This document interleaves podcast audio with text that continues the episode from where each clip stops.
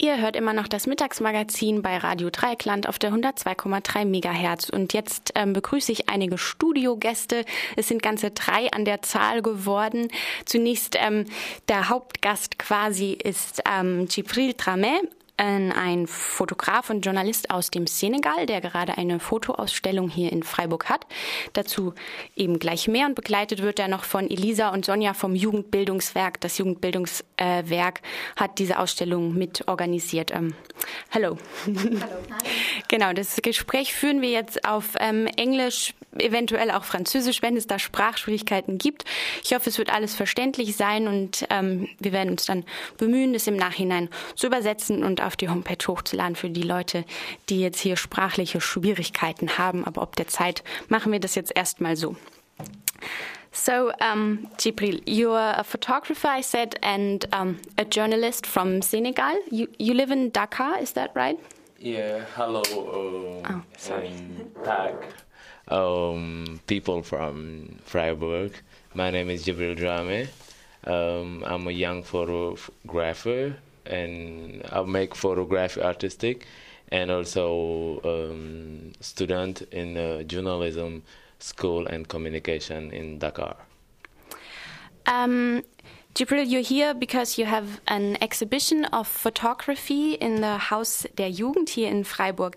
Um, how long are you here and what else are you doing while you're here in Freiburg? Yeah, um, I was uh, I'm invited uh, by the Haus der Jugend in uh, uh, Freiburg, um, and also uh, by the way of the um, Jam Down South Festival, uh, initiated by uh, Ronya.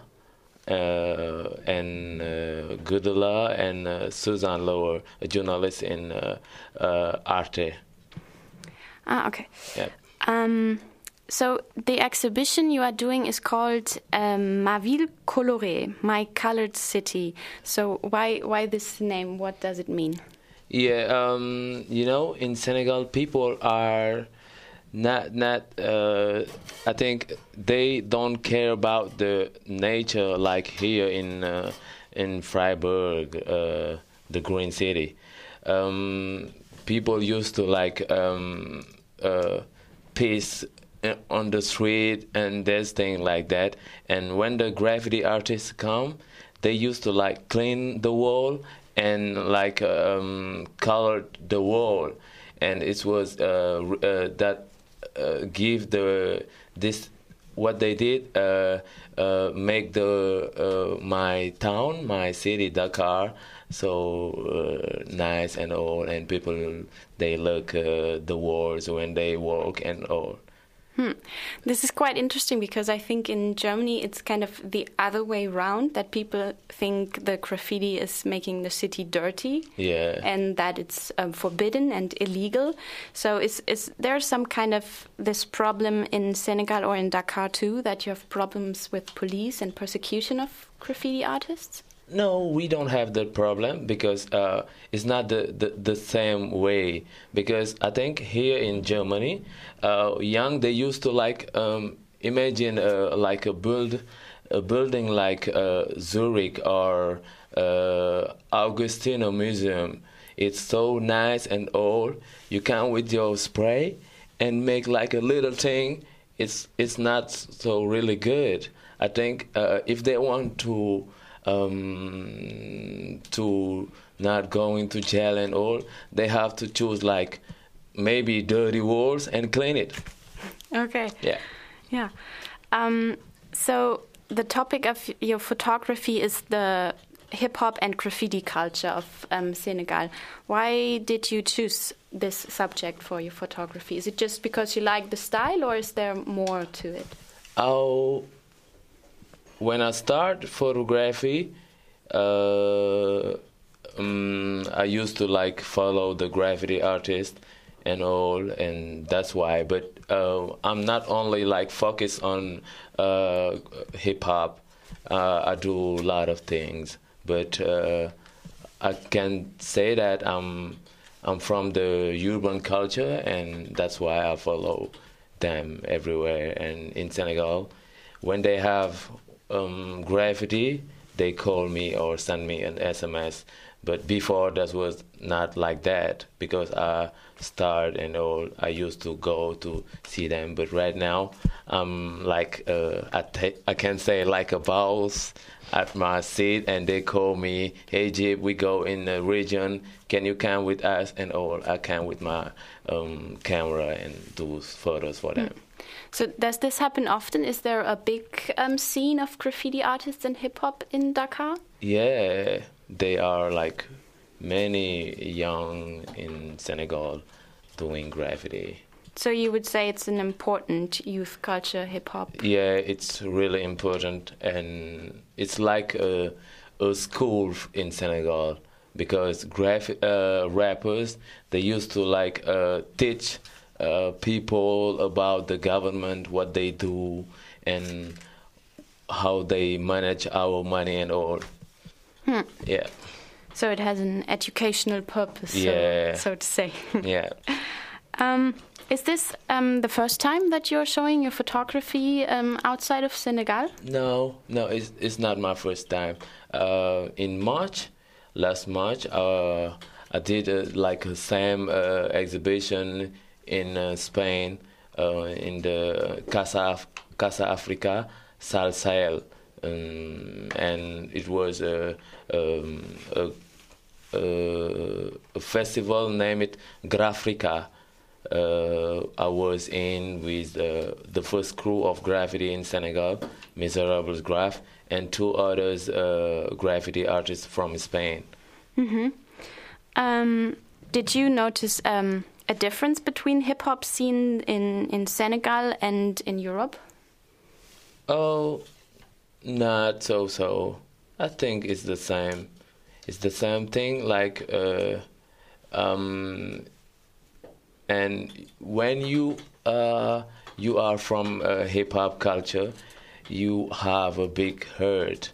I mean, it's like uh, the first time I see uh, Elisa, uh, it was like I know her like for long, and it's like the same. It's it's just the same in everywhere. So hip hop uh, is, is is a connect, connection Yeah, and across also the- yeah, the ocean. yeah, across the ocean. nice. um, do you think your pictures can accomplish something regarding the image the rest of the world has of Africa or of Senegal? Yeah, of course, of course, because um, at the exhibition, uh, some young they said, "Oh, I did not imagine that Africa was like that," because uh, more of people um, uh, in uh, Europe, young people, uh, they don't, uh, they thought that they think that Africa is like a jungle. When when you come, lion will uh, jump on you and all, and it's not the same. It's, we have lion, but in the forest, in the wood, and all. Yeah. So maybe people forget that there's an urban culture in in Africa, Yeah. not just the countryside. um, so um, the exhibition is until the end of November. I just learned, so people can still see that. And um, this Sunday there is a discussion um, about hip hop, Yeah, yeah. and you uh, will be there. Yeah, I will be there. It's from uh, seven. Uh, uh, it's from five to uh, seven, and uh, I will be there with Ronya and some graffiti artists and um, rappers. I think uh, Elisa can uh, uh, say more, uh, uh, more, and yeah. about the hip hop yeah. discussion. It's about what hip hop truly is, and there's gonna be also a DJ from Bern, um, DJ Solution, and also so um, Giorgio Easy. So yeah, there's gonna be uh, quite a few people that will talk about that. And what is also interesting is tonight it's gonna be a concert from Malik and Tatwaffe. It starts at eight o'clock, and um, the tickets cost nine euros. So there's going to be also a, so- a local support. So also the hip hop scene comes together, and yeah, Okay, so the discussion is about what you think what hip hip hop is. Do you already have an answer to that question? Oh, Not yet. So you'll Yeah. maybe go to the concert and find out what hip hop is in Freiburg. Yeah. Yeah. and we invite you. Okay, I will try to do that. Okay. Um, right. So, if there's nothing else you we forgot to mention about the jam down south or about you yourself, so. Yeah, um, the only we it's not like a, the final project because we want uh, uh, it's the first festival and we want like uh, after this do like a documentation of the festival um, to like uh, memor memorize the the things with uh, do some interview with artists uh, me and Ronya and Elisa uh, for every participant and do a book of that. But uh, before that, we we need money for that. okay. So Yeah. donations are always welcome. Yeah, welcome.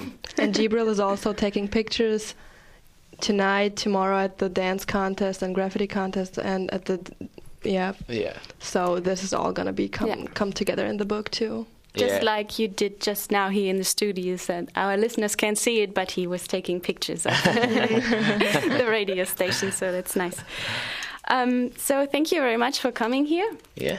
Very uh, interesting what you have to t- tell us, and um, I'll switch to German again. ähm, das war ein Interview mit Djibril Drame, einem senegalesischen Fotografen und Journalisten, der gerade seine Fotos ausstellt im Haus der Jugend in der Ulandstraße 2 hier in Freiburg. Die Fotos sind noch zu sehen bis zum 30. November. Öffnungszeiten sind äh, Montag bis Freitag 14.30 Uhr bis um 19 Uhr. Und das Ganze ist Teil des Jam Down South Festivals, eines neuen Hip-Hop-Festivals hier in Freiburg. Und wie Chipri gerade sagte, ähm, soll das ganze Projekt auch noch weitergehen über die, äh, diese Woche hinaus.